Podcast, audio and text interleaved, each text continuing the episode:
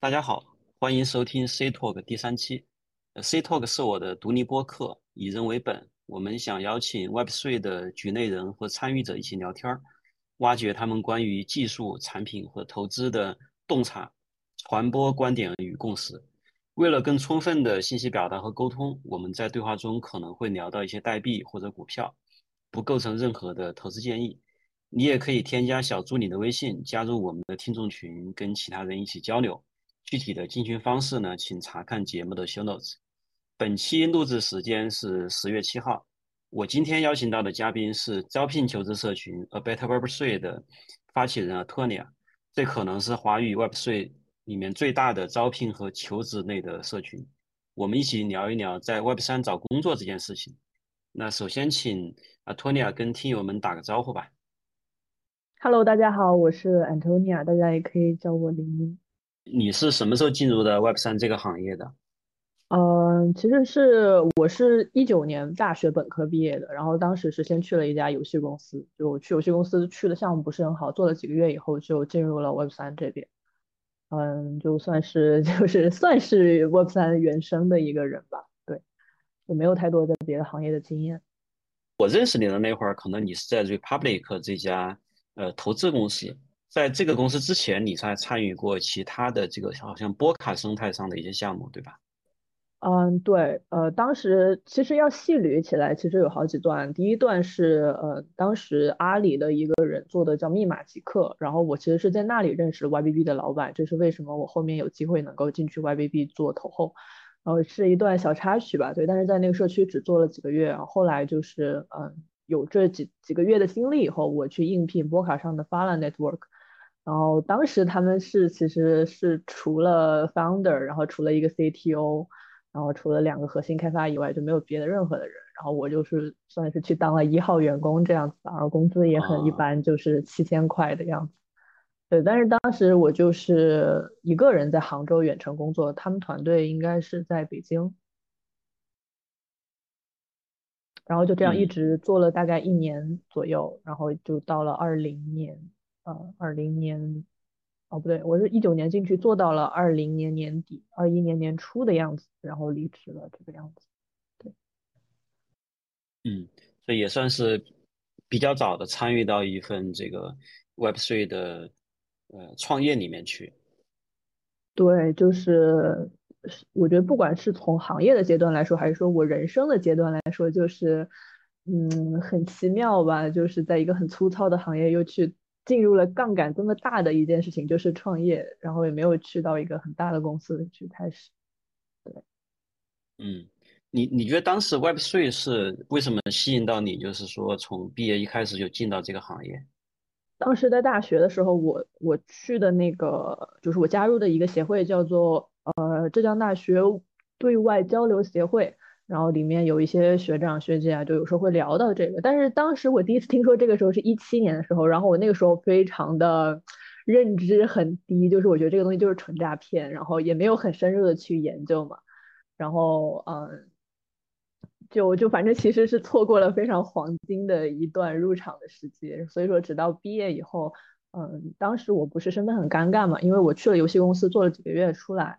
就没有了应届生的身份了，但是我社会工作经验又不够，所以说其实我处于一个走不了校招又走不了社招的一个非常非常尴尬的一个时期。然后我就想到说，那要不然我来这个新兴领域试一下，然后就觉得说应该可能还是有机会，因为我觉得我不算那种很差的人，就是我算我觉得我还是算有一点点能力的，就是当时这么认为，然后想着来这边试一下。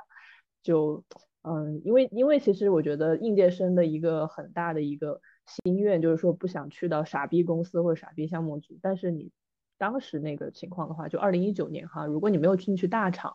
然后因为我当时去了小呃游戏公司，我其他的 offer 也拒掉了，就是一些房企啊，然后大公司 offer 都拒掉了，然后就没有任何的机会去到一个可能比较正常的公司了。然后我就想说，嗯，或许我应该来这个新的这个科技行业试一下，我觉得可能嗯还是有概率遇见比较好的或者比较正常的老板的。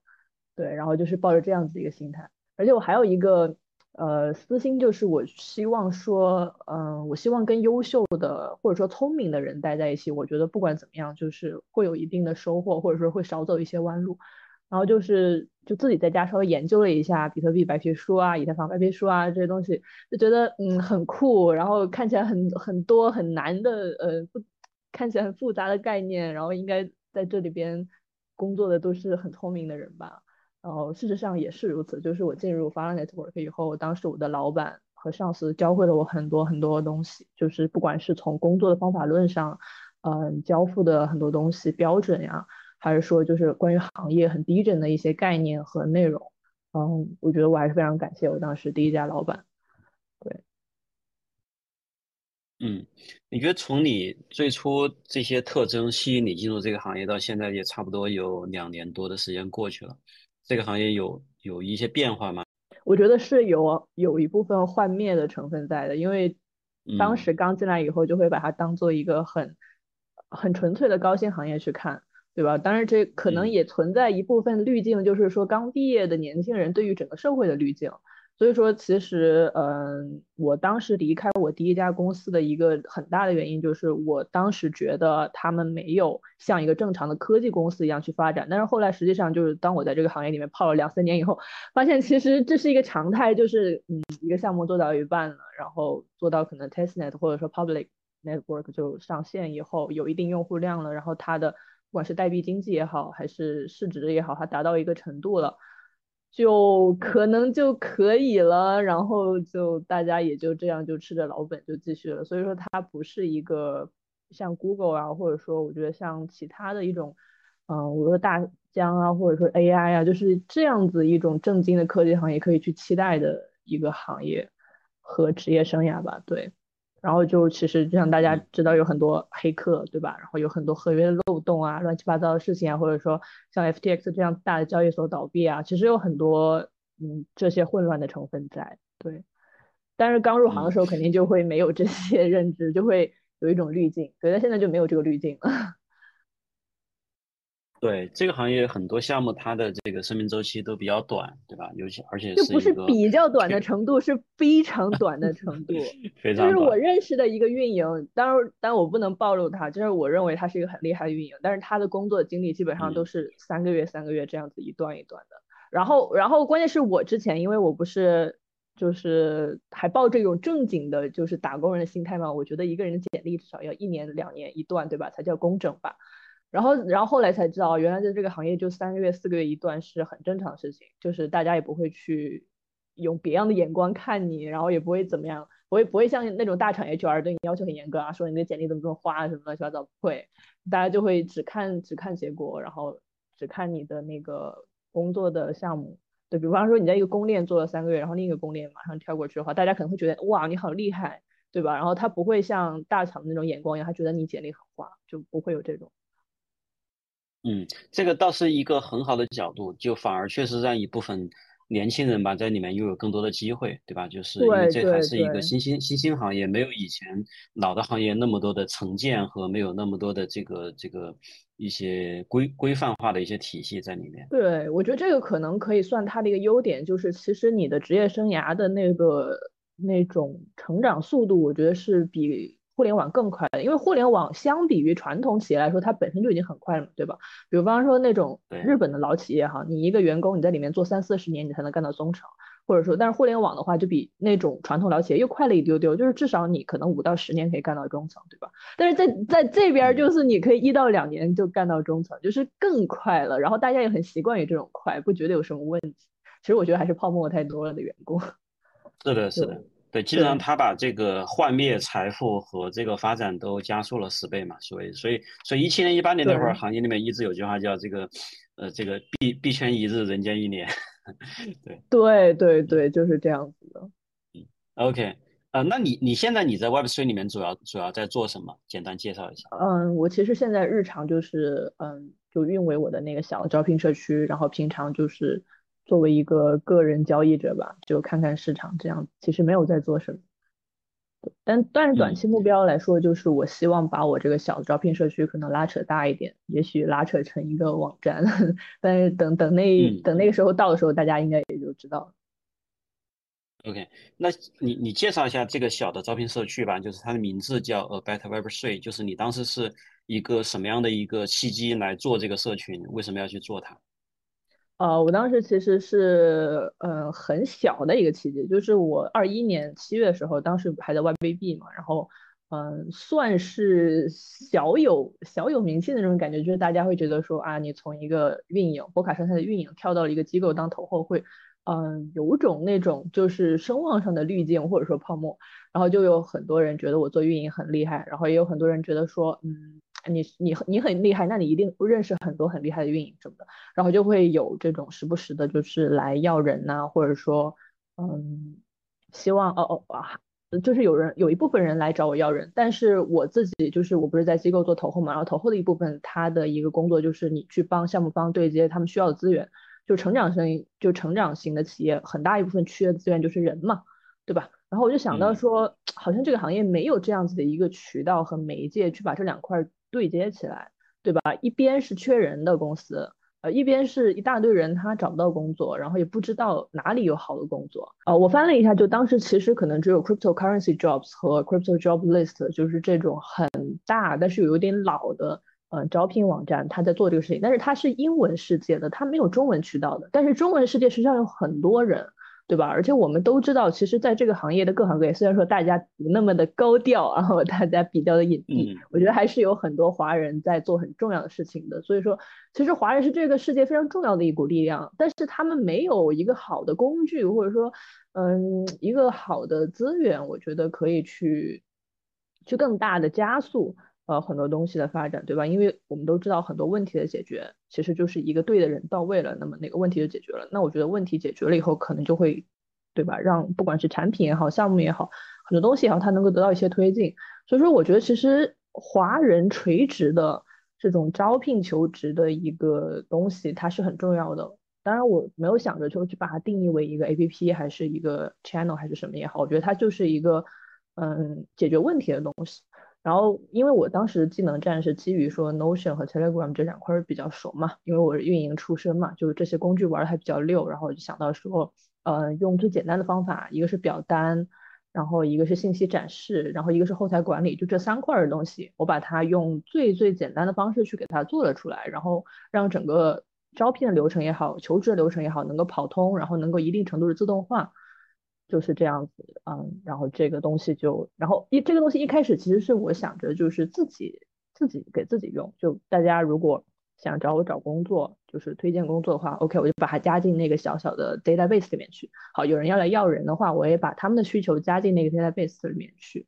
然后两边如果都有需要的话，那对吧？database 它就是一个存档，就是你平常可以看。因为在那块的话，就当时呃，应该是就华语圈子的招聘求职，基本上都发生在微信群。然后我们都知道，微信群是一个非常非常低效的东西，对吧？然后像很多的招聘公众号，包括到现在很多公众号，它都是要求你先加群啊，或者说先加某个人的微信，然后你才能够去看到一些信息。那我会觉得这样子太低效了。然后我就我就做了一个东西，就就是这个 channel，我把他们全部展示出来。然后你想要去联系谁也好，你就直接去联系，你不需要经过任何节点，对吧？我觉得这样子才是足够 Web 三的东西，就是把这个用户到他解决问题的工具之间的这个渠道去尽可能的压扁，对吧？让他尽可能的去直接获得他能够获得的东西，对，然后就是这样子把它慢慢做起来，对。然后其实要说他的成长的话，嗯，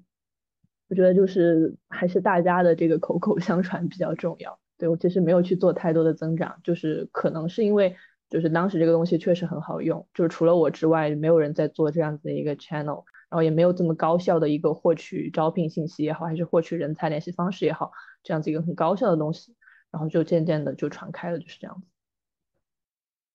嗯，所以其实一方面就是你做的比较早，第二它确实比较比较便利，就基于 Notion 其实实现了一定程度上的。呃，自动化就虽然说你没有把它做成网站或者 App，但是对，呃，用户是可以比较自动化的去提交求职或者招聘的信息，然后最后被比较呃直接的体现出来。嗯，对对对，便利我觉得是一个点，还有一个点就是它是有移动端的，就适用移动端场景的，因为 Telegram Channel 本身就是在手机上很好浏览嘛，对吧？对对，嗯，所以呃，那这个社群它的呃，整体的这个运营模式是怎么样的？就是可能有些听友还没有，啊，还没有用过哈，就是能不能简单介绍一下它是一个什么样的一个流程？OK OK，那我简单介绍一下，就嗯是如果来使用这个东西的话，它大概的一个用户流程是，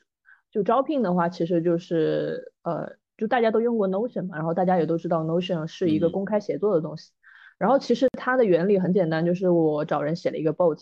把 Notion 这边的变动同步到了 Tele Telegram channel，然后仅此而已。包括人才也是，人才那边其实是我做了一个，嗯，找了一个叫 Notion Forms 的这个小工具，就是它可以让人以填表的形式把自己的信息加入 Notion 的信息库。好，Notion 信息库更新的时候，那那个 bot 同样也会同步过去。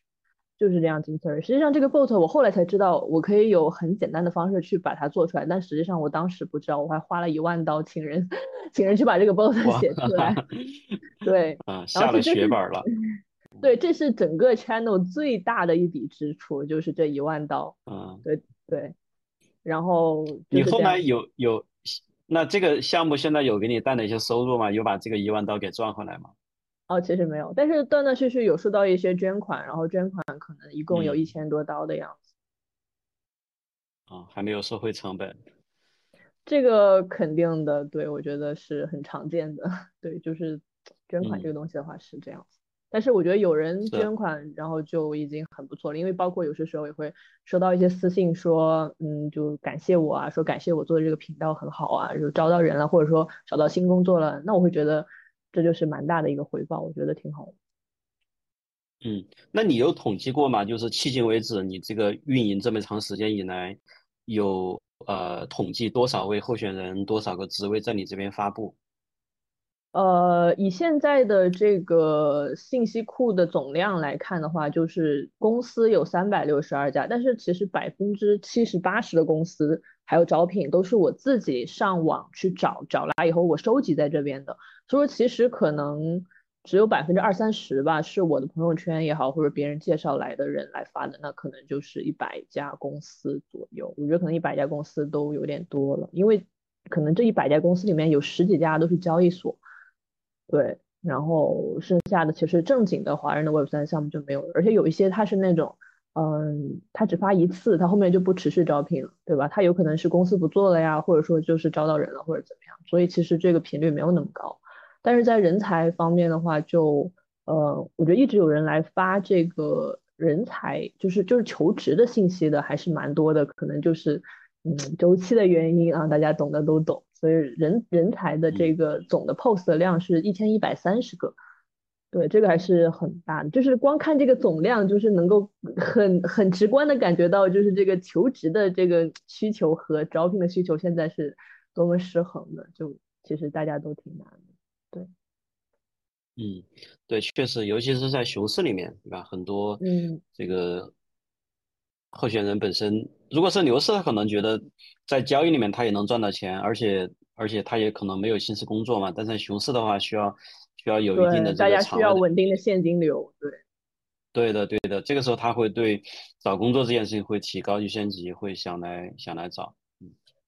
但是熊市也不是第一天开始熊，就已经熊了很久了嘛，熊了一年多两年了，然后一直都是这样，就是嗯可能每周有十几二十个人来发求职的信息，但是招聘的信息的话，每周有一个两个都差不多了，就差不多是这样子的一个差距。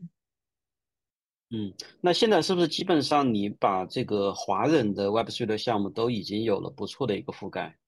嗯，其实没有，因为我自己没有主动的去做很多的 BD，然后呃，其实嗯如果主动自己主动去做 BD 的话，肯定会做得更好。比如我知道像那个园长老板的 D Job，然后还有像呃，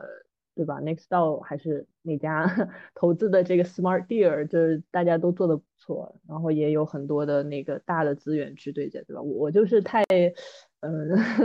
太太那个社恐了，就不是很擅长做 BD 这个事情。我基本上就是等着别人来找我，然后我就自己只是主动的在收集信息而已。嗯，所以说，其实确实你你目前的这个定位确实还不太一样嘛，你你既不是一个平台，然后你也不是一个呃全职再去做的一个状态。嗯，算是吧，但是我觉得就是怎么说呢？你从这个东西的本质出发，这个东西的本质就是要给你的用户去带来好的机会，对吧？那其实你嗯就应该就是从创始人的义务和责任来讲，应该出去 BD 的，但是对，就是比嗯较社恐，然后我也不收费嘛，主要是我不收费的话，我就对我的用户不那么有那么大的一个义务和责任，对吧？然后就摆烂，就就是这样。没错，没错，这个这个是相辅相成的。对，其实招聘本身是一个比较重的一种交付，对吧？如果你从最终的这个结果来看的话，从双方彼此联系上，然后可能要面试，可能要面几轮，最后要谈 offer，最后入职，所以整个这个流程还是一个从交易角度来说，哈，这个是一个很很长的一个流程。你有简单的去跟踪你这个里面的一些，呃，最后招聘成交的这个效果吗？比如说谁谁谁跟哪个公司可能最后入职了，他干的还不错，这样的数据你有简单去统计过吗？这个其实一点都没有，因为我这边没有办法做任何的追踪，因为它不是链上的嘛，对吧？然后所有的操作它都是在 Notion 的服务器里和 Telegram 的服务器里，所以说其实呃这个东西如果他们不来反馈的话，我就不知道。但是我只是单纯的能看到就是 follower 在增长，然后阅读量在增长，就是觉得可能应该或许还是 对大家有所帮助吧。对，对。对我其实看到就是你现在这个 Telegram 的订阅量大概有九千六百多九千六百多个，对吧？就当这个里面有可能有一些僵尸号或者有些重复的号哈。但是相比于 Web 三来讲，本身作为一个新行业，规模还比较小嘛，所以你你的这个量其实已经是至少我看到的这个华人社群里面应该算是比较大的一个。所以你在运营这个社群过程中。呃，有些什么样的关于做增长或者说运营的一些技巧嘛？可能这些技巧对于呃这或者这些经验吧，对于其他的项目会有些启发。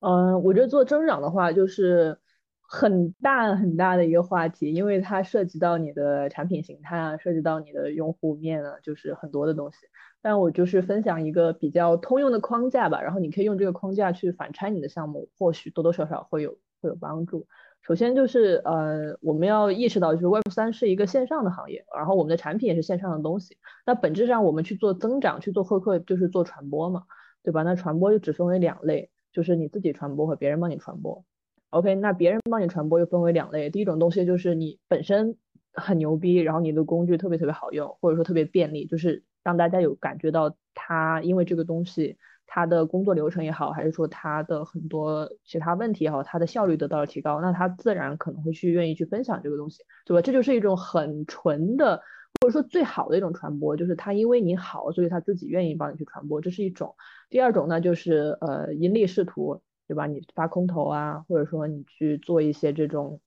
好的内容或者说梗啊，大家呃也是看到了一乐，然后他能够在你这儿获得一定程度的利益。对，然后他就可能会帮你去传播，然后这个利益其实还有一种就是圈子，其实也是一种利益，或者说身份认同也是一种利益。比如说像嗯很多项目，他一开始会去发邀请码这个东西，对吧？然后邀请码这个东西就给人一种，哎，如果我没有受到别人邀请。然后我就跟用这个东西的人不是一个圈层的这种心理落差，对吧？然后他就会很迫使你去找邀请码也好，还是说让邀请码的人去分享邀请码也好，然后就形成这种 formal 的一个分享效应。然后就其实跟嗯，我觉得跟拼多多呀、跟淘宝的很多裂变也是有共通之处，有共通之处的。对，然后嗯，包括像很早的一些什么呃 Lens Protocol 呀，或者说像嗯。很早的那种 Pass 卡社区、NFT 社区，像 Friends with Benefits 这种，其实我觉得都利用这种就是人性的一些东西去让让别人去传播，对吧？这是第一大块儿，然后第二大块儿就是你自己去做呃你的你的项目的传播。那这一块的话，就又可以分为运营和市场。就市场部分的话是对外的一种，运营运营部分的话就是一种对内的一种，呃，就是工作量。比一般来说，就是在互联网传统的那种就是增长模型，或者说呃用户获取模型上，呃市场一般是做获客嘛，然后运营做留存，然后这个东西我觉得就是其实你要去看很多专业的理论也好，还有去根据你的产品去设计也好，就不单单是呃很多东西可以去套的了，但是有一些东西可以去学，然后比如最简单的呃你去获客。有公域获客和私域获客两种方式。公域就是公域流量，就是微博呀、啊 Telegram 呀，然后呃这个叫什么推特呀，对吧？YouTube 啊这些视频的渠道或者说文本的渠道，这个就是公域流量。私域流量的话就是个人的圈子，对吧？比如说很多老板他们会做自己的个人 IP，或者说一些大的 KOL 啊，不管是嗯大的知名的交易员啊，或者说呃个人投资者，对吧？他会去做自己的 IP，然后用自己的影响力去形成一个自己的小圈子，有自己的群也好，有自己的 channel 也好，然后他再用这个东西去赋能自己投资的项目呀，或者说怎么样，就是私域的部分。然后其实国内国外做私域的概念也还差的蛮大的，这个大家可以自己去研究。然后这这两大板块的四个方面，我觉得一个项目只要做好了其中两块儿，我觉得其实就是比较好冷启动的。就拿我自己的社区举例子的话，就是我其实主要只做了，嗯，用内容来促进别人的传播和真真实实把我的东西做到有用这两个部分。有用就是比如说我在信息的排布和文案的排布上，我会注意它的可读性啊。呃，我会注意说，就是包括整个 Notion 这个信息库它的结构性啊，然后，嗯，是吧？是不是有？是不是呃很整洁好读？然后包括去设置维护社区的一些信息发布规则啊之类的，然后包括筛选岗位的质量啊这些。然后内容方面的话，就是因为我本质上还是希望说这个东西它是一个入口，就是你一个不懂 Web 三的人，你来到我这个社区。你能够 有一定程度上的，就是对 Web 三这个东西有一定的了解，而不是去外面百度啊、谷歌上去搜那样子大海捞针一样的去学习。那可能我就会放很多学习资料，然后包括说我教大家怎么学英文，就是很基础啊，包括说大家怎么去背调你的老板，就是我会教很多这样子的东西。对，然后外加去我会转发很多黑客松的活动呀，或者说线下大会活动啊，就是让你能够。以各种方式去更加的接触我们这个行业，以及去认识这个行业的人的这么一个，嗯，这么一些内容吧。对，然后就这些方方面面加起来，我觉得算是算是 完成了冷启动吧。对，虽然说就像，嗯，我之前说的，我觉得华语的这个招聘的这块，相比总的国际的那种招聘流量还是少很多的。对，比如说我这边 channel 有九千多个人，但是如果是比较大的一个 Web3 Jobs 的。那种国际化英语的渠道的话，它的关注量是嗯三万多，然后还有另外一家也是三万四万多，对，就是就是我觉得华人圈子相比大的圈子还是有很多可以进步的空间。嗯，对，其实我我觉得可以换一个角度来理解你刚说的这个框架，就是说呃招聘，其实咱俩也算是半个同行嘛，因为以前我们也干过招聘，对，招聘是一个本身是一个很低频的一个行业。对，呃，从求职者的角度来讲，对吧？好的候选人可能工作几年才换一次，但是在这么一个很低频的行业里面，你怎么样能够获取到他的注意？所以你要提供一些相对高频的一些内容或者服务，对吧？比如说社群里面的一些活动，或者一些文章，或者一些能够帮他去在职场里面提升竞争力的一些一些帮助吧。对，通过这些方式可以把他的这个吸引力和注意力更多的聚集过来。嗯。对，而且我觉得本质上就是，不管是 Web Two 也好，Web 三也好，就其实都是一种注意力的变现。就是你一个项目如果没有注意力，就没有流动性，没有流动性你就 game over，对吧？你有注意力了，OK，那你就有流动性，有流动性就很多事情可以做。对，对，对。那你前面其实也提到说，这个这个项目其实没有给你带来太多收入，只只是有一些比较小额的一些捐赠啊。那没有收入，其实基本上这个事儿就有点现在。偏公益性质吧，你为什么能够坚持这么长的时间？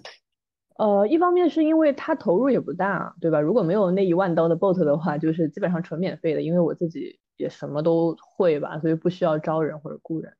然后另一方面是我也还有存款，对吧？我也还能够自己生活，所以说只要这个东西它不侵占到我太多生活方面的资源，它就可以一直持续下去。对。然后还有一个点就是，我觉得这个其实很。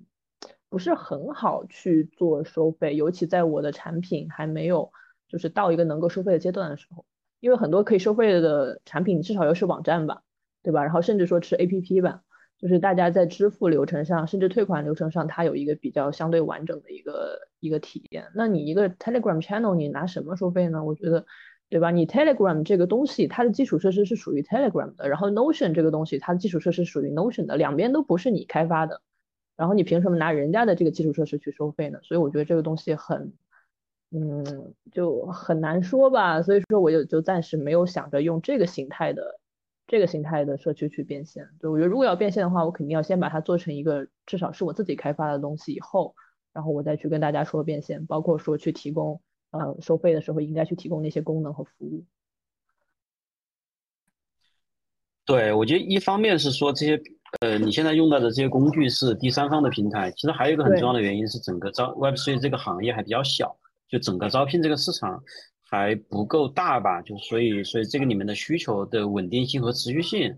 还也还还还有待验证，还有待验证。但是这个东西它的客单价是很高的，对吧？因为毕竟这个行业的人才是很稀缺的。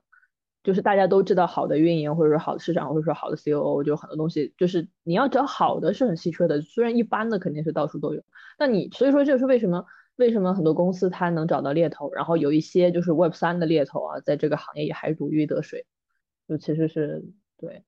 然后客单价高是因为这些企业的估值高嘛，而这些企业的估值高是因为行业泡沫嘛，对吧？就其实嗯还是有这么一套东西在这里，然后能够养活这个行业的方方面面。呃，你刚提到猎头嘛，其实做猎头和你现在可能在做的这种算是平台或者撮合的模式本身还是两个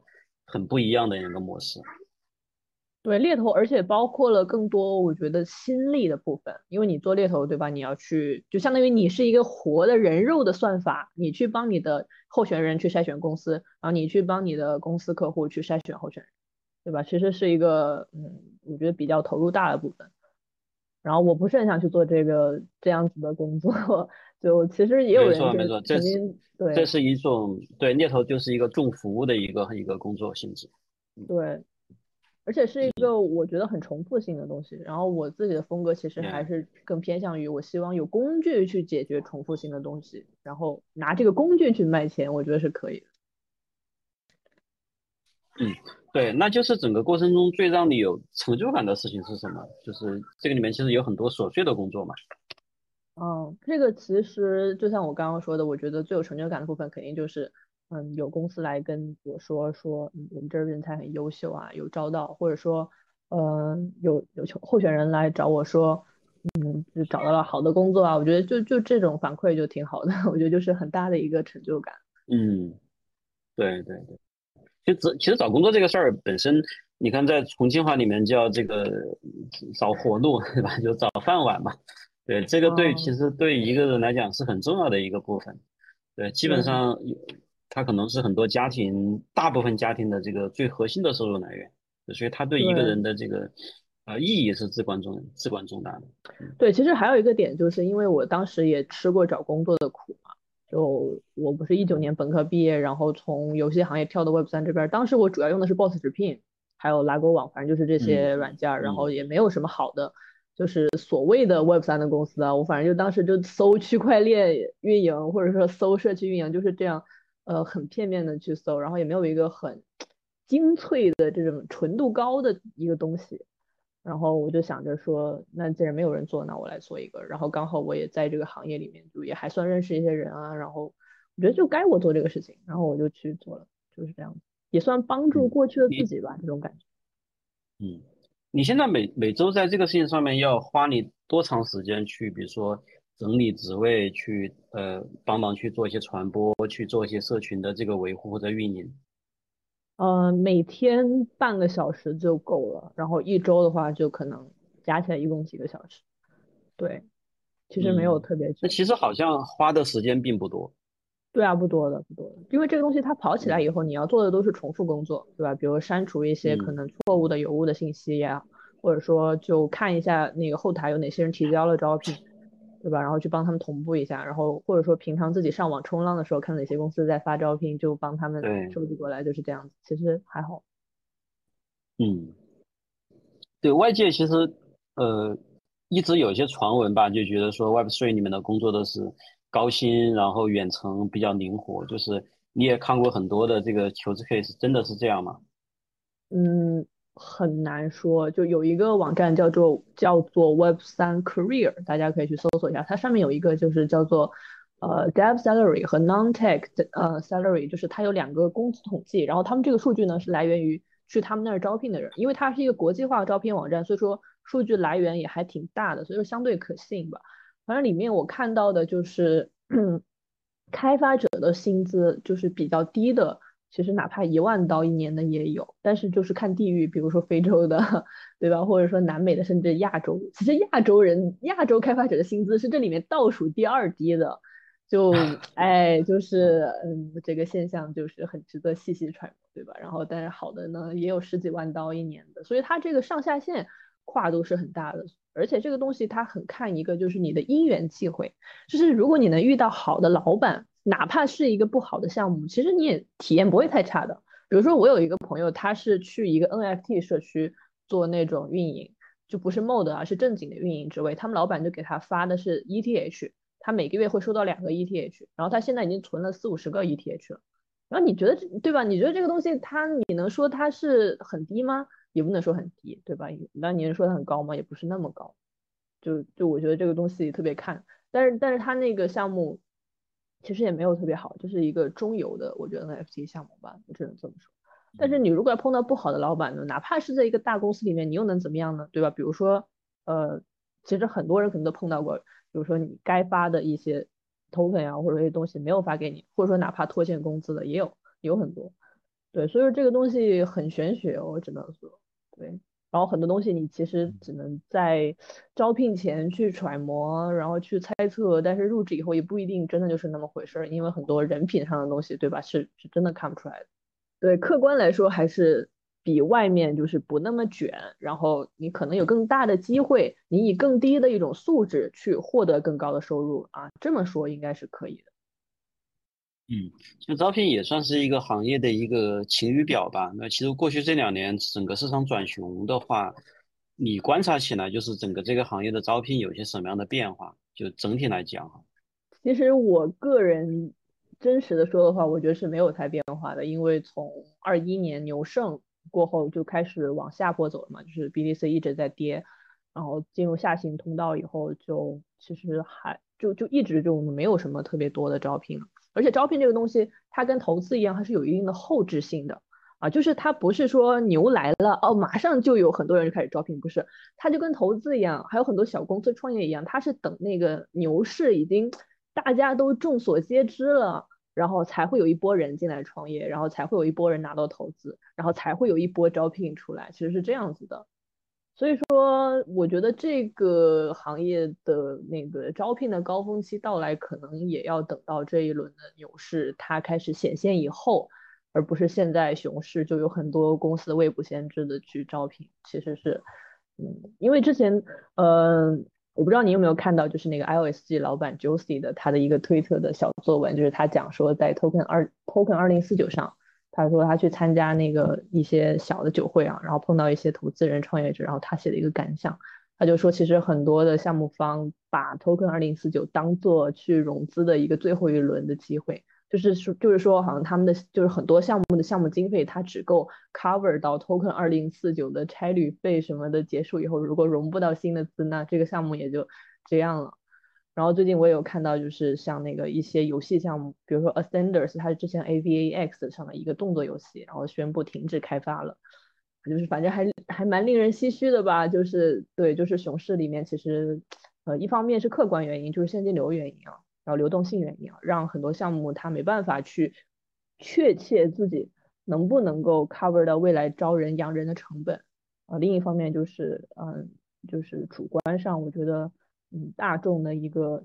呃避险性吧，大家还是不太希望去熊市里面去扩大自己的这个杠杆，因为你招人其实也是一种杠杆嘛，对吧？你必须要赌你未来几年的收入能够 cover 掉用人成本，那不然招进来也是几个月砍掉，那也是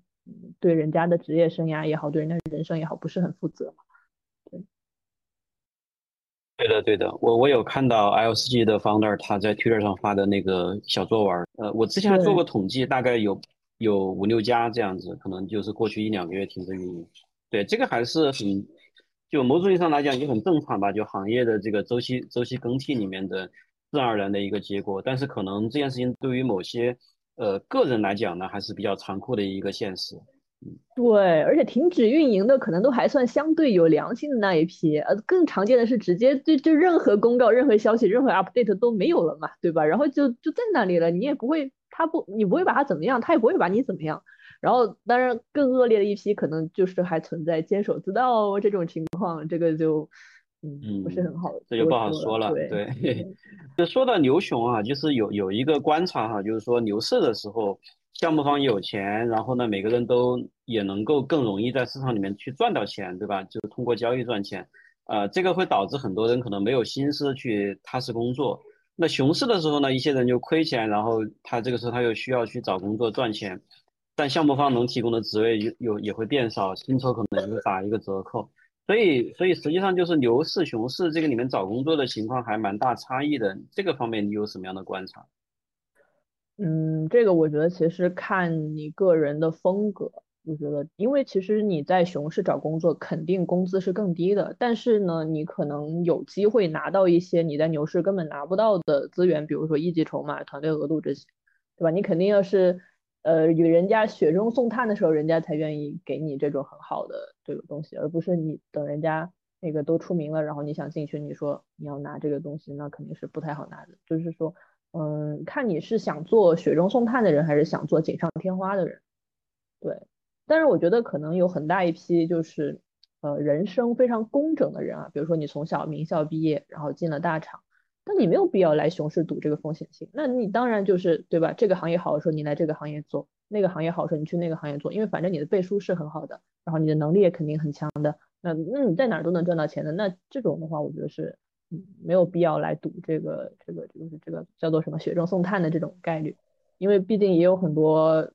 很大的可能啊，就是可能你雪中送炭以后你就什么也得不到，也是一种可能。就像我刚刚说的，其实。很看人品，就是在这个行业工作的体验。对，然后那那可能就是，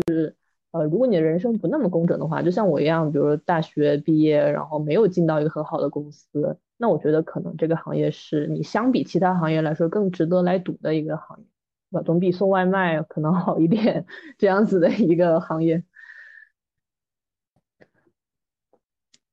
那你观察下来，就现在在熊市里面，依然有 HiCon 还在去招聘。招聘人才、招聘团队的这个项目有哪些共同点呢？呃，一个是交易所，这是 交易所，我看到是不管大交易所、小交易所都在招。然后，但是我不知道这些交易所是新的交易所还是老的交易所怎么样，但是反正就持续的在招。我只能说明，可能交易这一块这个市场确实是很大啊，就是大到能够养活这么多交易所在牛熊持续的去招人。对。呃，另一个大的一个通共通的点就是说，成熟的大的项目，比如说 Chainlink，对吧？这种已经是大而不倒了，已经成为行业基石了。嗯，那那他们也是持续在招的。还有比如说 AAVE 啊，或者说嗯，呃 OP Labs 呀，反正这种很大的 DeFi 的协议，对，就是我能在就是基本上每周都能在那种大的国际的招聘网站上看到他们的招聘。对，还有比如说 Coinbase，对吧？这种。但是 Coinbase 可能严格意义上就不不太算 Web 三的公司，这更算一个就是 Finance 公司吧，对，算财大气粗。嗯，对，Coinbase 这种肯定是极为头部的这个这个项目或者或者公司了。嗯嗯，对，就是整体来讲，你可能你也看到很多在其他行业对吧，包括互联网甚至是传统行业进来的人想到呃 Web three 里面来淘金来找工作。像对于这些背景的人，你会一般而言，你会给些什么样的建议？嗯，就是我觉得这些人其实，首先你的工作技能站，你们你要有自己的信心，就是你的技能站是共通的，不用太呃担心这一点。但是更多的就是说，我觉得这个行业很重要的一点就是你要有一定的浓度，这个浓度就是一种阅历，就是你对很多项目的玩法也好，模式也好，tokenomics 也好，然后你要有一定的那个。认知啊，就不是说你一定要多懂，但是你要玩过或者说看过猪跑那种感觉。就你没吃过猪肉，但是你要看过猪跑，所以说就是要多去泡，多花时间去提升自己在这个行业里面的见解。我觉得这一块是非常重要的，就包括嗯，包括自己做交易也好呀，或者说去冲项目也好，对吧？你可以做一个公开的钱包地址，然后里面会有会有很多你的那个，对吧？不管是交互记录也好，还是怎么样。然后你把这个东西如果能拿出去给别人一看啊，别人就会知道你的这个低震的程度就就蛮那个的。对，因为我觉得其实认知还是非常重要的一部分。有一部分人，当然是很小一部分人啊，就是非常非常坚定的坚信 Web 三这个东西。然后这种东西，这种程这种浓度的这种认知，基本上只存在于大的矿场老板里面，就是坚信他一辈子就要干这个。然后再往后一点呢，那我觉得可能就是一些新的创业的 founder，就不是老的，就是一七年之前那一批啊，他们可能会，呃，一边是淘金的想法，一边呢又觉得这是一个新兴科技行业的想法，然后他想这样就去做。然后再往后呢，就是浓度更低一点的，那他就是抱着一个纯淘金的想法，或者说他根本他就心底里面他不认可你这个东西，但是他只是来你这儿打工，这种这种这种心态是可以被看出来的。然后这种心态也是大家比较讨厌的，对。所以这个行业其实最最刚的一个歧视链其实是认知的歧视链，或者说浓度的歧视链。我觉得你从其他行业过来的话，应该努力的在这方面去提升。对嗯，其实还是有一个鄙视链的存在。我之前跟跟朋友开玩笑，就是说，如果完全的新手来到这个行业，可能需要先做好心理准备，亏点钱，对吧？亏点亏钱就是一个去积累认知、去积累就这个里面操作手感的一个必要的一个过程。对对对，所以说从其实从这个角度来看，就还是怎么说呢？我觉得这个行业适合一些你有鲁棒性的人进入，就是你有一些钱可以亏，然后有一至少有一点点后路。而不是说你一无所有，就是你你就是要靠跑外卖或者说靠靠那个摆摊儿来获得现金流的话，那那真的其实还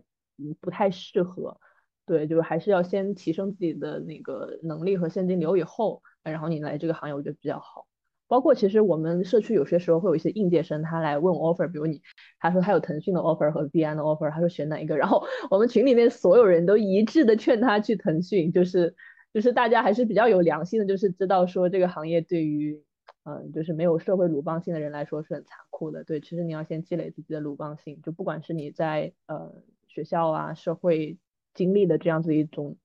背书，还是说你的现金流啊，你要有一定积累以后，你再进入这个行业，我觉得是比较好、比较适合的。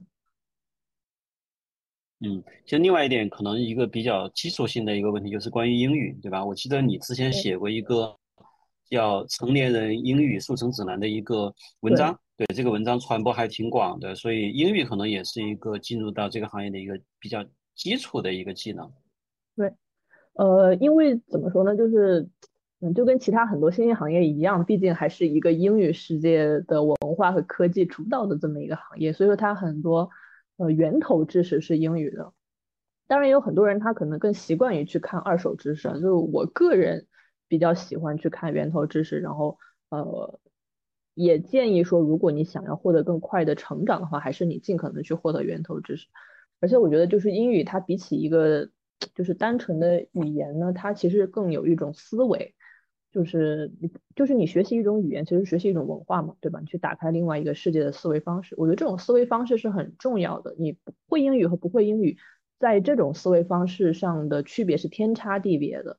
然后就可能，这这个我很难形容，就可能比如说你会英语的话，你会更加的开放一点，或者说包容一点，或者说你更愿意去查找源头的信息一点。然后你不会英语的话，嗯，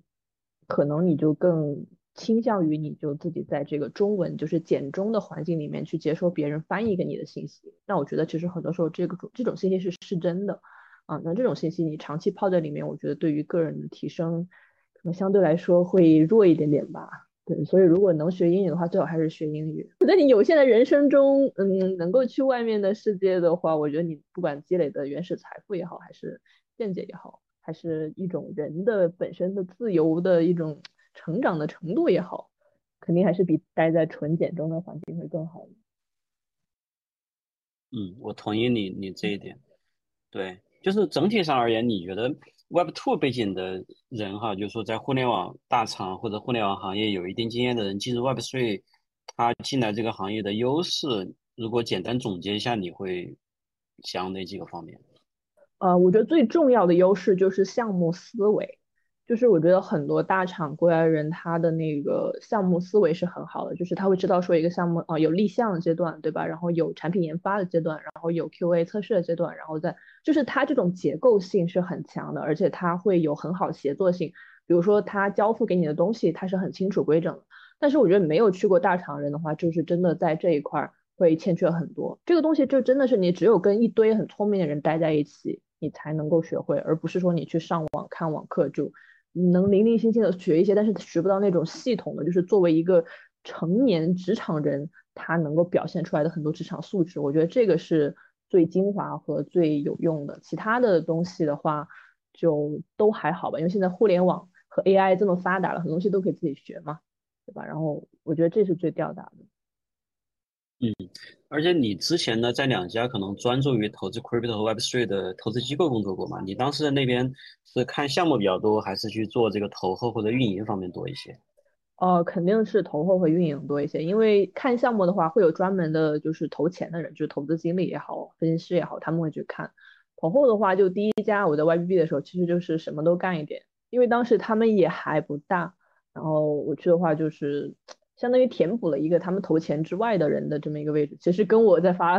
干的事情也差不多，只不过说比那边的 KPI 压力小了很多。就是比如说，呃，一个基金它肯定要有 branding 的部分，就是有品牌露出的部分，那就有很多社媒啊，对吧？或者说线下的办酒会啊，就这些比较软性的工作吧。然后我会去 cover，对。然后第二家就会更加专业一点，因为 Republic 比较大，然后它细分也很多。然后我当时就是在呃 Republic Crypto 这个分公司下面的一个小的投后组长的下面。做协助他的事情，就是比如说我的组长，他手里可能有三十几个项目，他要做投后，那他会忙不过来嘛，对吧？他就会分给我几个，让我去做，嗯，比较比较专业的对接，比如说让我去跟项目方开会，问他们的需求是什么啊，我们这边能够提供什么啊，我们这边就提供。其实很大程度上，但很多时候其实是没有那么多事情要做的，因为项目方其实能够被投中的项目方肯定也都很优秀嘛，对，所以说也就还好，反而我们会觉得说。如果需要很多的机构这边的帮助的话，那你这个项目方对吧？你是你是怎么创业的呢？就是人都没有找齐，或者自己能力都不齐，出来创业的话，会有点这种。所以说，其实呃，在 Republic 主要的工作还是就是一个介绍，就是把谁谁谁介绍给谁，然后他们自己就会去撮合很多东西。对，有一些具体的东西，就比如说，嗯，他不知道怎么办 seminar 或者说 conference 这种。那么我们会有一个，就是就是 Republic 内部有一个很全的模板库，就是从项目方的运营文档到项目管理文档，它就有一个很全的模板库。然后项目方他们作为一个创业新人，他不知道怎么管理一些东西，或者去开始一些东西的时候，我们就会把模板甩给他们，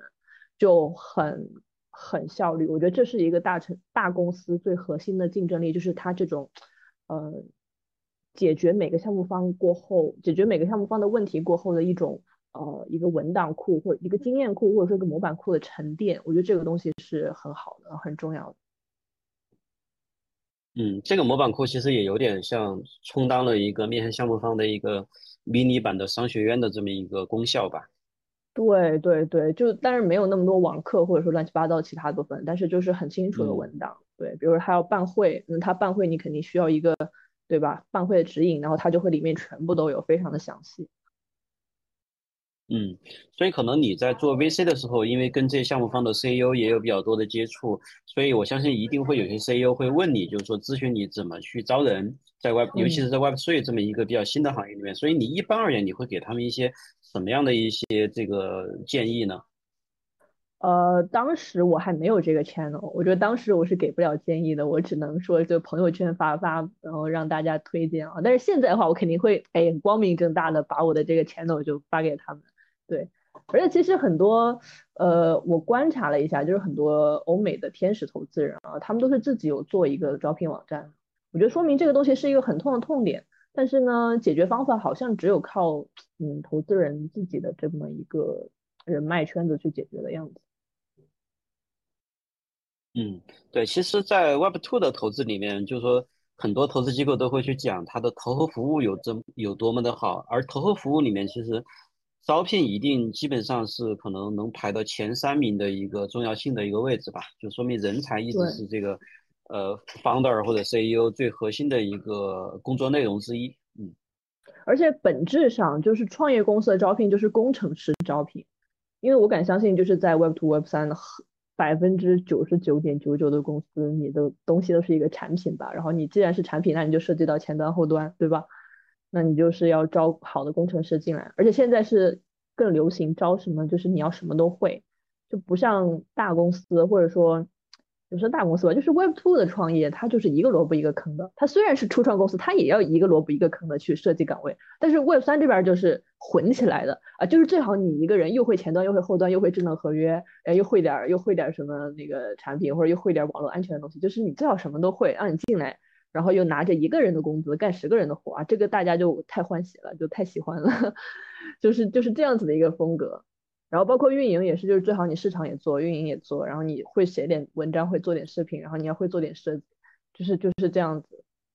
当然这样的人肯定是很难招的，但是我觉得就是，嗯，怎么说呢？嗯，某种程度上其实更符合就是普通人的这么一个技能站，因为很少有人是能够把一样东西学到很专的嘛，对吧？比如说很多人你就是专科毕业，然后你就自己去学了一点，东学一点，西学一点，你可能什么都不精，但是他什么都会一点。对吧？那可能很典型的就是那种呃中产阶级精英人才，他就是从小学了一个很精的东西，然后他大学去放大自己的爱好和才能，然后他又去在这个基础上去读硕士、去读博士，然后他学出来一个很专的东西。那我觉得其实就前者的话是更加适合 Web 三这个行业的，而不是呃后者那种你虽然说很强，但是肯定养你的成本也是巨大的，不可能一个博士拿着十几万的年薪，对吧？就是嗯这样子的一个区别吧，我觉得。嗯，对，其实你刚讲到营销和市场啊，就是在 Web3 里面，因为行业比较新的缘故，再加上很多项目本身就是在靠一定的这个叙事去支撑它的估值嘛，所以项目方其实从团队到项目方，包括背后的 VC，对于营销和市场都有很高很高的一个期待。在这个方面，你可能也帮很多项目做过一些这方面的事情，有什么样的经验可以分享的？呃，我基本上会分为三个方面，第一个方面就是你的产品运营。就是你的产品是什么东西，比如说有的产品是钱包，然后有的钱有有的产品是那种数据分析产品，对吧？啊，有的是交易所，有的是协议，然后那这些不同的产品，它面临的用户肯定是不一样的。就本质上你要卖东西给别人，你要知道别人需要什么，在什么时候需要它，对吧？然后你就要根据这些人去设计你的产品产品策略，对吧？不是所有产品都适合邀请码，但是可能像比如说社交啊，或者说 GameFi 这样的项目，它就适合邀请码。然后你要根据你的用户的画像以及人群，就是这部分其实是 Web 2的传统的技能啊，传统技能、基本功，去分析你的用户，然后去根据他们可能会感兴趣的场景也好，呃，形态也好，活动也好，让你去做针对性的设计。第二个部分就是我觉得是内容运营，就内容是我觉得当今互联网传播非常大的一部分，包括你看很多游戏公司，它现在去做市场，它不是以前那种买量的策略了。他都是自己去请 coser 呀，或者说他去请视频 UP 主来做视频呀，就是他是通过内容去放大自己的一个传传播量级。因为买量是一个呃，我觉得很传统的一个思路了，就是而且买量它的那个转化率是很固定的，比如说一千点击是多少钱，然后一呃一万次浏览是多少钱，它是一个这样子。但是你做内容传播的话，它的呃传播效应，我觉得是四两拨千斤的。就是可能你付给一个 UP 主一万块钱的一个赞助费，但是这个 UP 主如果他被视频的算法推荐上了热门呢，然后他肯定有几百万播放了，那他这个效应对吧，就远远远远大于你所投入给他的这么一个成本。所以我觉得内容就是 很重要的一个白嫖互联网，嗯，平台的这么一个好东西吧。对，就是你要做内容，不管是做文章也好，还是做视频也好，对，要去做内容传播。其实我看到一些就是。这两年开始融资的项目啊，他们有做 TikTok，嗯，是蛮不错的。就是我会比较欣赏有这种内容意识的团队，而且我也觉得这种团队可能会更容易走得更远一点。好，第三点就是我会告诉他们说，要好好做你的社区运营。社区就是，嗯，我觉得它相比于传统的互联网产品来说，就是非常有 Web 三文化灵魂的一个东西，就是它。因为 Web 三的灵魂我们都知道，一个是智能合约，那我觉得可能技术之外的一种文化上的灵魂就是社区的这种形式。我们知道很多大的协议和大的公司，它的整个项目的运作和推动是在 Snapshots 上，就是它会有很多提案，包括以太坊也是嘛哈，它会就开发者他会列一些提案出来，他会把要做的事情都告诉你，然后让你来投票，你觉得这个东西好还是不好？然后好，如果有有很多很多就是。绝大部分的那个 token 持有者也好，还是说 validator 也好，他投票过了这个东西，他才会去推行。诚然，这样子的方法是很低效的，就是可能在互联网公司完全无法想象的。就是你可能一个提案通过，你要等一个月啊，你这一个月你开发者可以什么都不做，你在这等着就行。但是它确实就是做出来的事情，我觉得是可能可以更长久的，因为它是绝大多数人，就是你的产品的核心用户，他是已经呃他是知道了的，而且他愿意去支持的这么一个东西。嗯，当然我们不一定非要按照这么传统的一个嗯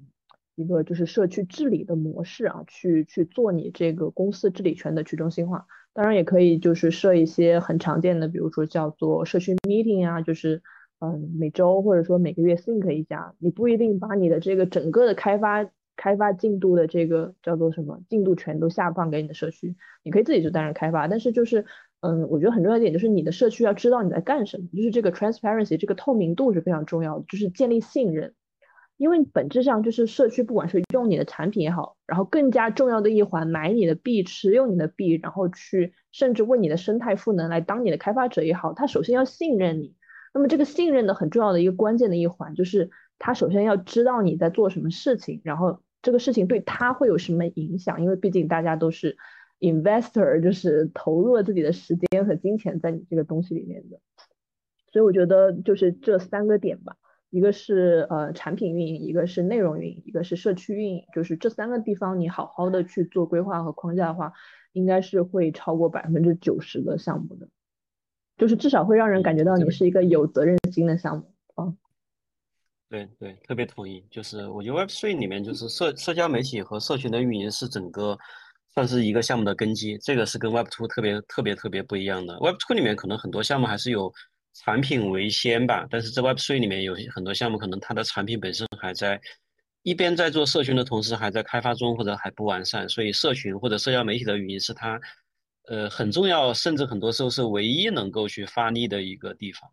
对，而且其实很多项目的估值不就是靠社群撑起来的吗？对吧？就很多的故事也好，叙事也好，其实上是社区给你臆臆想出来的。可能项目项目创始人自己都没有觉得他有这个 叙事或者故事，但是社区自己啊写了一篇奶文也好什么，就这个传播出去了，然后就就其实也给这个项目锦上添花嘛。就这个我觉得是一种就是 Web 三这边独有的现象，就是很多时候项目它是社区去跟你的创始人一起成长的，但是在 Web two 肯定是不一样的。Web two 是用户就是用户，然后公司就是公司，公司就是赚你钱的。然后你就你就给钱，你享受服务也好，但我我觉得很难评价这两边哪边更好，我觉得是可以融合的，其实没有那么大的区分。但是有一个就是我觉得，嗯，可能很多 Web Two 的 Founder 他过来容易犯的一个错误，就是他把社区运营就当成拼多多那种，就是他觉得发福利、发空投、发点小钱过去就行了的，就是这样子的运营。其实不是这样子的，而是就像我刚说的，一个是你做好你的 Transparency，啊，就是你要把你的项目进度、项目意图。然后你项目规划就清清楚楚的跟你社区说清楚，然后呃能够实现的原因，不能够实现的原因你也要说清楚。对，然后第二点就是说你的一个长期的一个收益，就是大家不是为了图你那十 U 二十 U 的这个 空投来的，我觉得大家肯定就图的是对吧？嗯，更更加更加更加大的东西啊，比如说社区的那个空投啊，或者说你整个这个社区生态币的一个增长啊，对吧？就是大家其实图的是更大的东西，对，然后你要想着是怎么样能够反馈给大家这个更大的东西，不管是你品牌知名度的提升也好，还是你整个币价在两三年、三到五年内有一个比较好的形态和拉升也好，哦，是这些东西要去考虑的。当然，哎，但是这个行业来钱太快了嘛，对吧？就不考虑这些也可以做的很大，做的很好的，对。对。对，其实我还想跟你聊一下游戏哈，就是因为你之前所在的这个 Republic，他们也参与了当时 Stephen 的天使轮融资，对吧？嗯，呃，我记得你你当时也是 Stephen 的比较活跃的用户吧，所以，对，而且现在整个行业呢，其实对游戏也还有还是依然有很高的一个期待，就认为它可以去呃接纳可能 Web Two 里面的大规模的用户的涌入，所以你怎么看后续的 GameFi？或者游戏的这个行业，我们应还应该对 Web3 的游戏抱有什么样的一个期待？呃，这里我要明确一下，因为当时的投资应该并不是 Republic 投的，是我的老板都是当时个人投的，他自己有一个基金。OK。然后对，但是但是我作为他的下属嘛，就自然而然参与到这个事情，因为我也帮他自己做很多恐后的事情。呃，你是说就是 GameFi 或者说游戏能够为这个行业带来什么？呃，对，一方面是能够带来什么，第二就是说，我们从这个从业者的角度来讲，我们对 Web3 游戏，我们还可以抱有什么样的期待，或者你对这个行业还抱有什么样的期待？OK，因为我觉得游戏的话，我就一一方面可能因为我自己是游戏行业出来的人，然后我比较喜欢这个事情；另一方面就是我觉得从客观上来说，游戏这个商业模式它是一个很好的商业模式，它是一个高频的，然后边际维护成本为零的，同时又很容易吸引人的一个商业模式。这也是为什么就是中国的游戏产业能够从可能两千年就是很很粗糙荒芜的一个状态发展到现在短短三十年发展到这么大的一个市场和市值，对吧？我觉得这个东西首先一方面是因为它本身商业模式是一个好好的商业模式，另一方面就是呃跟人性有关，就是游戏这个东西就是玩这件事情本身是没有任何心理门槛的，就不像你是说去做 dev 做挖矿矿工还是去做 defi，你会有很多学习成本在。但是游戏这件事情是你不需要任何的呃心理门槛的，就是你觉得这个东西呃哇好看，或者说看起来很酷炫，那肯定就你本能的会想要去了解它。OK，那其实这样子的一种本能，我觉得很大程度上能够消解就是 Web 三这些复杂的产品机制，或者说消稍微有点差的这个体验上和这个就是现在普罗大众的这个之间的这种差距。就是因为我们很难在三到五年内，就短期啊，短期我觉得可能很难完全消除这种去中心化所带给游戏产品的这种致凝感，嗯，就是可能操作上点一下你要等很久啊，或者说有很多乱七八糟的这种，嗯，这种叫做什么投资门槛，比如先买 NFT 才能玩之类的，就是这些。对普罗大众来说很陌生的东西，但是我觉得游戏这个形态的话，它可以让用户方消除心理门槛，去主动的接近这个东西。这是为什么？我觉得游戏可能是下一个牛市，就是应用端的突破口。呃，而且这个东西就是我觉得，嗯，已经被验证过了。就像二零一八年的 Crypto Kitties，对吧？然后像二零二一年 Flow 上的 NBA Top Shot，就是其实它已经是被验证过，就是能够带来爆发性增长的一个。呃，渠道和入口。然后另外一个方面就是说，我觉得玩游戏的用户，他其实是整个互联网里面相对高素质的一批用户。他们有时间去玩，而且有一定消费能力，而且他大量的时间泡在线上，对吧？就是高强度上网冲浪。某种意义上，我觉得他们这批人也是 Web 三这个行业的优质用户画像。只不过他的钱不在这个链上，他的钱在整个那个现金的体系里面，对吧？嗯。我觉得对于 Web 三行业，对于 Web 三 Game 行业的期待的话，就是，嗯，其实这个期待是蛮大的。我觉得可能五到十年或者十到二十年都不一定能够实现。就是我觉得它应该去解决一个传统游戏里面很痛点的东西，就是叫做游戏资产的归属权的问题。就我们现在都知道，我们现在玩的那个手游也好，网游也好，你的游戏资产其实是归于游戏公司的，就是你的游戏账号是游戏公司的，你的游戏道具也是游戏公司的，他们那个。嗯，他们可以随时修改你道具的属性、装备的属性、角色的属性，对吧？就以什么平衡为理由，然后就给你消掉。但实际上这个东西是你的东西，因为你已经付了钱了，这个资产其实是属于你的。但这个东西在传统游戏里面是无法得到解决的，因为他们的商业模式已经这样子了，它经济模式也这样子，它很难去做出改动，而且它没有动力去做任何的改动，对吧？你比如说现在米哈游现在这么赚钱，人家一个季度五十亿的流水，它没有必要来做让利给用户的这件事情。但是 Web 三 Games 或者这些 game fight 这些小项目，他们为了成长，为了获得流量，为了创业，他们有动力去做这样子一个事情，就是不管以什么样子的手段来吸引用户、留住用户，他有他有动力或者有概率去做这样子的事情。那我觉得这样子的一个呃双边的趋势，那有可能就会去推动 Web 三游戏去颠覆 Web two 游戏的一个点，就是说也许未来。嗯，所有的游戏账号、游戏装备、游戏资产也好，它是真真真真正正成为资产，就是它是在你的钱包里面也好，还是在你的某种金融账号里面也好，whatever，就对我觉得一个人他是可以对自己的虚拟资产有这种完全的掌控权的啊，你卖给我了以后就卖给我了，你不能再去修改它的数值了，对吧？然后包括说我自己，我想要让我的账号去转转给别人。也不需要再经过你平台的认可或者怎么样，也不会被封号。比如最近我知道，嗯，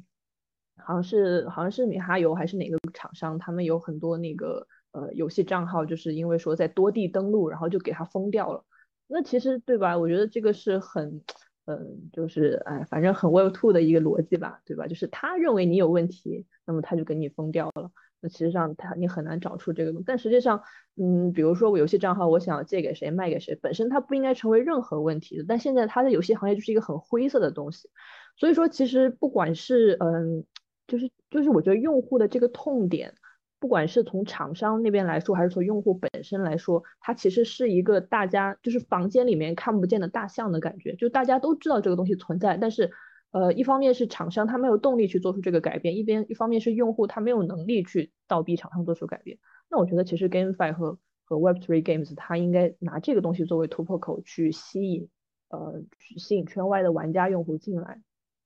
对，还有一个方面就是说，呃，游戏。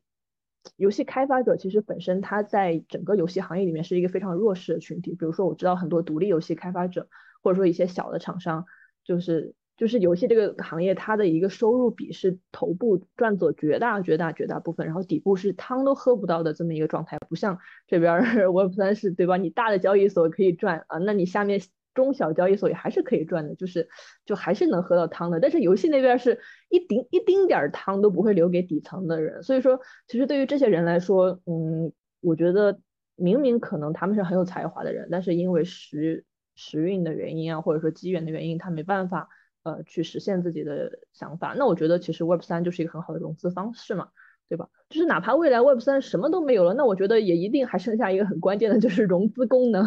就是。大家会觉得说，嗯，这边大家很愿意打钱给社会实验，然后社做社会实验的人呢，也很也很容易收到钱嘛，对吧？就像现在，比如 Friend Tech 的访谈这两天陆续出来了，然后就有一堆人去冲，对吧？然后，嗯，所以说从这个方面来说，我觉得，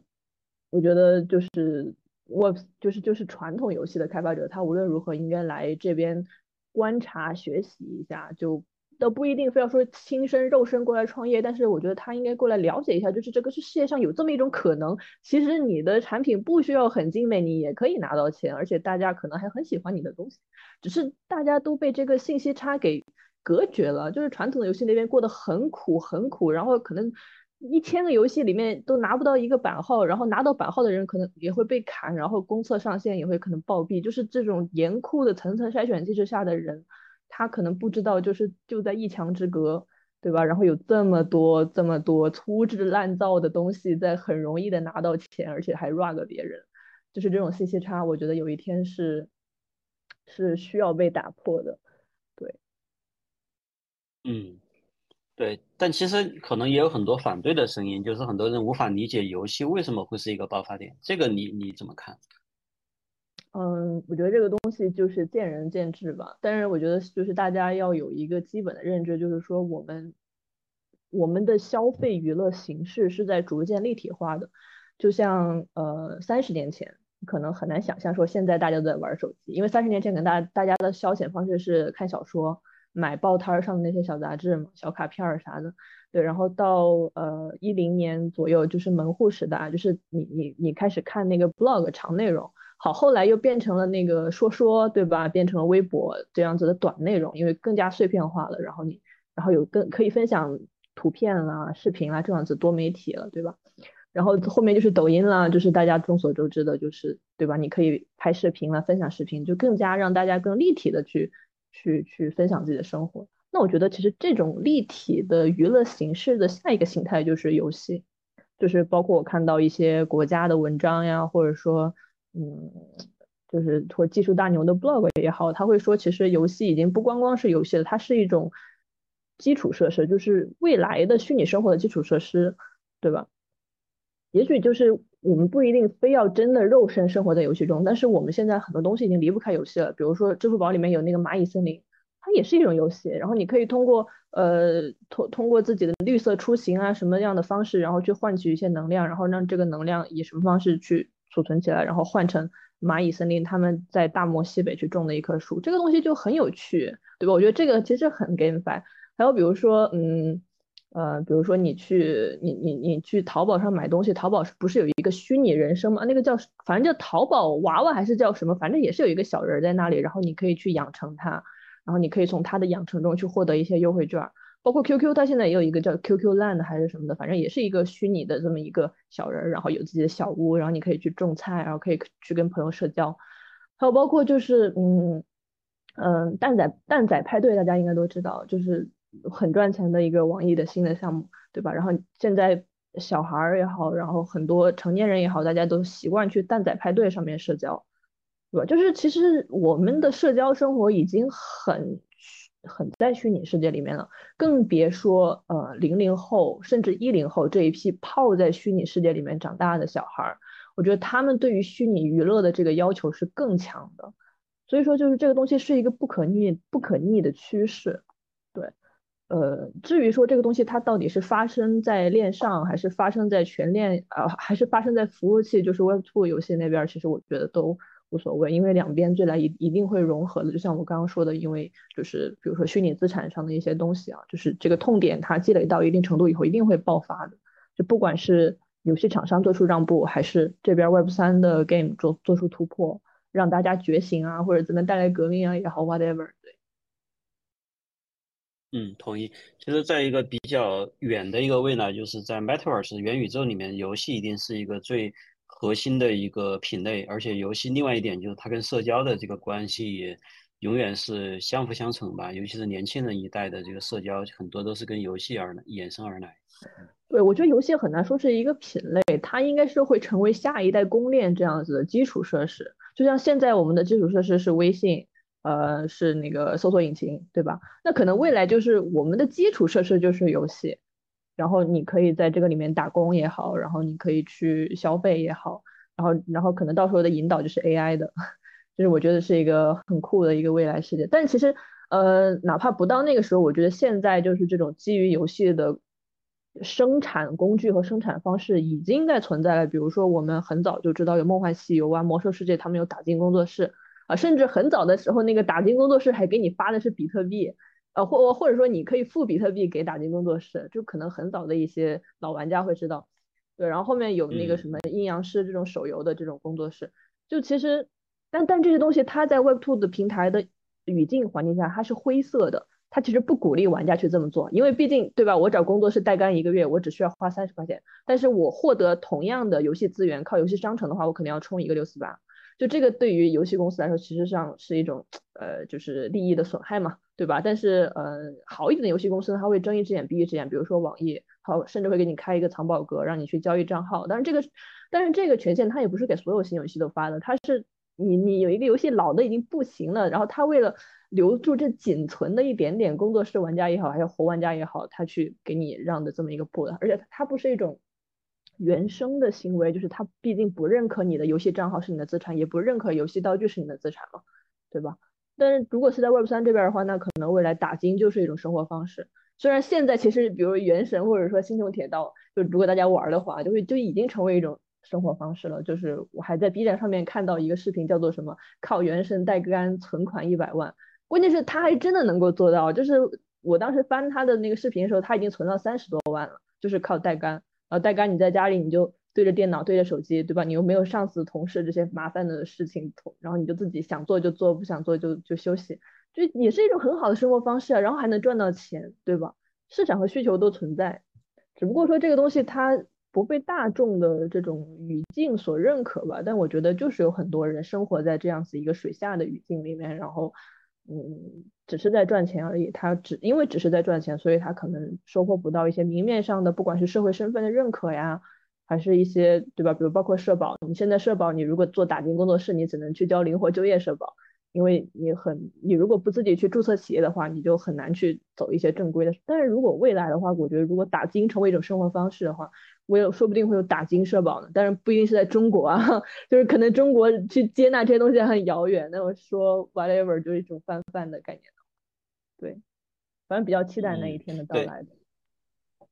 对，其实你刚刚说这个这个 case 还蛮有意思，就是带杆赚到三十万，这也是真正的 play to earn 啊。哎，我发现我们这一期播客主题这个选错了，应该跟你聊游戏，你会聊得更嗨。可以啊，可以，我都可以随便聊吧，对。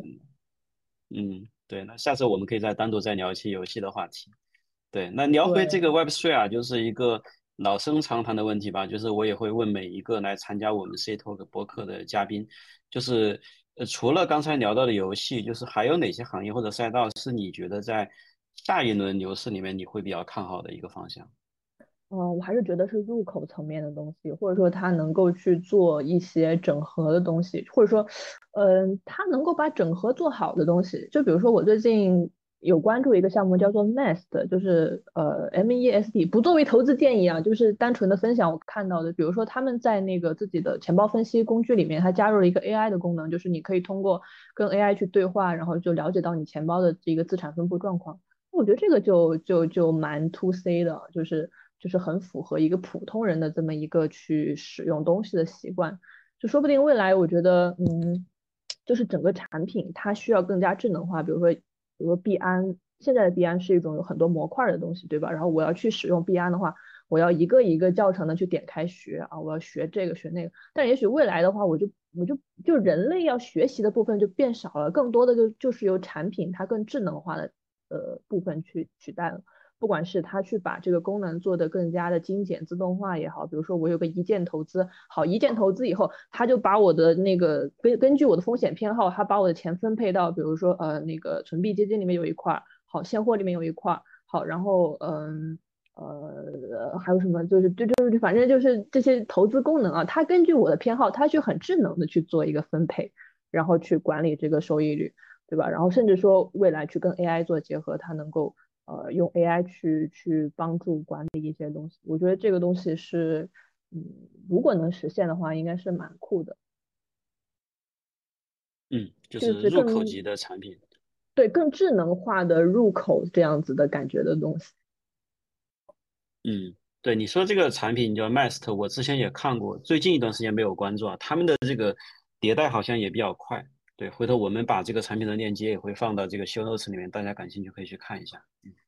它现在功能还蛮少的，就是一个小小的那个钱包观察的这么一个工具，但是我觉得他们的方向蛮好的。嗯，没错。对，其实我之前也总结过，就在 Web3 里面，其实整个的核心还是围绕资产嘛，所以我们会发现说很多项目方在做事情的时候都围绕资产的发行、资产的交易和资产的管理，对吧？第三。我觉得 Mast 它就属于在资产的管理的这个大的模块里面去做事情，嗯，对，而且因为 Web 三本质上它就是把所有东西都变成资产，或者它可以把所有东西都变成资产，比如说 FinTech，它把你对吧，你这个人变成了资产，让你让你成为了很多碎片，大家可以买，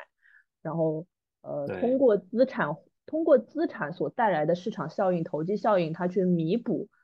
很多可能传统的调控手段下没办法做到的一些。嗯，我觉得不管是市场也好，还是说生活方式也好，我觉得是蛮有趣的。我觉得就是很有趣的一个点，就是我觉得 Web 三它就像一个大型的多人在线网游，只不过说这个网游的代币它真的流通到了现实世界里，而不像传统的网游一样，你只能在游戏里面去消费那些代币。对，这其实也是我当时算加入这个行业的一个初衷吧，就是我觉得游戏跟这边其实是很像的两个行业，就很多东西它是无缝的，无缝的。嗯，好，那最后一个问题吧，就是你你接下来对于这个你的呃呃 Better Web Three 的这个社群有什么规划或者打算？或者这里也可以做一下广告，看看有什么我们这个播客的听众，如果大家有兴趣，会怎么能够参与到你这个项目里面来？嗯，就是其实打算的话，就是我希望有机会的话，还是把它拉扯成一个网页版的东西吧。我觉得就是虽然说我自己就是不是很有热情去做这个事情，我只是随手把它做起来的。但我觉得要给我和给我的用户一个交代，所以说我觉得这个交代的话，就还是得把它做成一个呃网页啊，然后让它能够全天自动的跑在那里。因为现在很多地方还是呃不那么智能化的，比方说我为了保护就是。呃，人才库的那个信息质量，就防止别人去篡改信息。其实人才库现在是不支持编辑的，以前是支持的，然后后来发现有人乱删别人的简历，哇，好过分！然后我就把它全部就就就关闭了编辑。然后现在它只能通过就是那个 Notion Forms 那个第三第三方表单去提交，它能够添加进去。然后投那个候选人自己他没没办法通过 Notion 去编辑或者去下架自己的简历。实际上这样就不太的 permissionless 就有点强盗，但是也暂时没有别的办法。如果是一个网站的话，我觉得它的体验和自由度会好很多。然后更多的呃期待，对于这个品牌期待的话，我觉得就是呃能够被更多人用，然后能帮助到更多人吧，就是这样的。嗯，非常好。对，也确实也很期待，就是大家有更多人如果需要呃自助式的去找工作、看机会或者招人的话，可以用你们的这个社群，用你们的产品。嗯，好的，感谢 感谢这个这个推荐。对，那感谢林英今天一起交流。对，其实我们也算半个同行嘛，就是很期待你的这个社群持续发展吧。也说的这个大一点，也是为行业在做贡献哈。因为我一直觉得招聘其实就是一个行业的一个算是基础设施，因为它解决的是人才的流动，而人才其实很多时候是创新的来源，是呃，尤其是很多更成熟的开发者和创始人能进入 Web 三的话，其实对这个行业的持续的创新会是一个很重要的一个保障。嗯，那我们之后可以有机会再交流，比如说刚刚聊到的游戏或者其他的相关话题。今天就先聊到这里，好呀，拜拜，好，拜拜，拜拜。对，然后大家如果关于这个呃，您有其他的相关问题的话，也可以在我们播客的评论区啊，我们的评论区可能在小宇宙和 YouTube 上面都有，可以在上面去向他提问，然后他也会去回复大家的一些问题。嗯，OK，那以上就是我们第三期的 C Talk 的对话内容，感谢你的收听。啊，对话中所提到的所有的代币和股票都不构成任何的投资建议哈。如果你觉得对话对你有帮助或者启发，也欢迎在 YouTube、Twitter、小宇宙、苹果还有微信公众号等平台关注我们，并把节目推荐给你身边的朋友。啊，你也可以添加修 Notes 里的小助理微信号，加入我们的听众群。我们下期节目再见，拜拜。